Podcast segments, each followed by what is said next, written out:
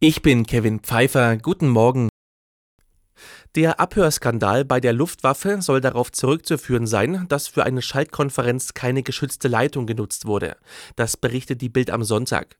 Viele Politiker fordern eine umfassende Aufklärung. Das Bundesverteidigungsministerium untersucht den Vorfall.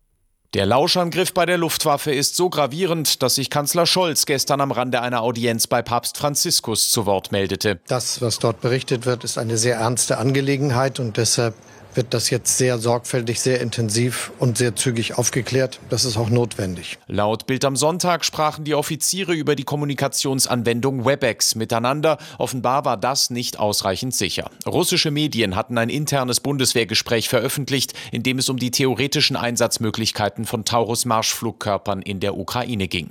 Moritz Einzel, Nachrichtenredaktion. Anfang der Woche ist die RAF-Terroristin Klette in Berlin verhaftet worden. Zwei weitere Linksterroristen werden noch gesucht.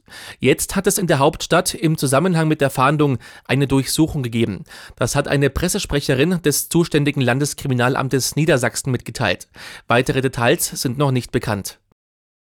Die USA haben erstmals Hilfsgüter über dem Gazastreifen abgeworfen. US-Präsident Biden betonte aber, dass die 66 Hilfspakete nicht annähernd ausreichen würden. Weitere sollen folgen. Und auch Israels Armee will die Hilfen erleichtern. Bis Donnerstag sollen Militäreinsätze in einzelnen Regionen für jeweils vier Stunden reduziert werden. Mit der geplanten Cannabis-Legalisierung verstößt Deutschland nach Ansicht der Unionsfraktionschefs gegen das Völker- und Europarecht. Das Völkerrecht gestattet den Gebrauch von Cannabis nur zu wissenschaftlichen und medizinischen Zwecken in einem engen Sinne, nicht aber den kommerziellen Anbau und Handel, heißt es in einem Entwurf einer Resolution. Sie fordern außerdem vom Bundespräsidenten, das Gesetz zu stoppen. Cannabis soll ab April legalisiert werden, kommerzieller Handel bleibt laut Gesetz weiter verboten. Stuttgart hat in der Fußball-Bundesliga Platz 3 gefestigt.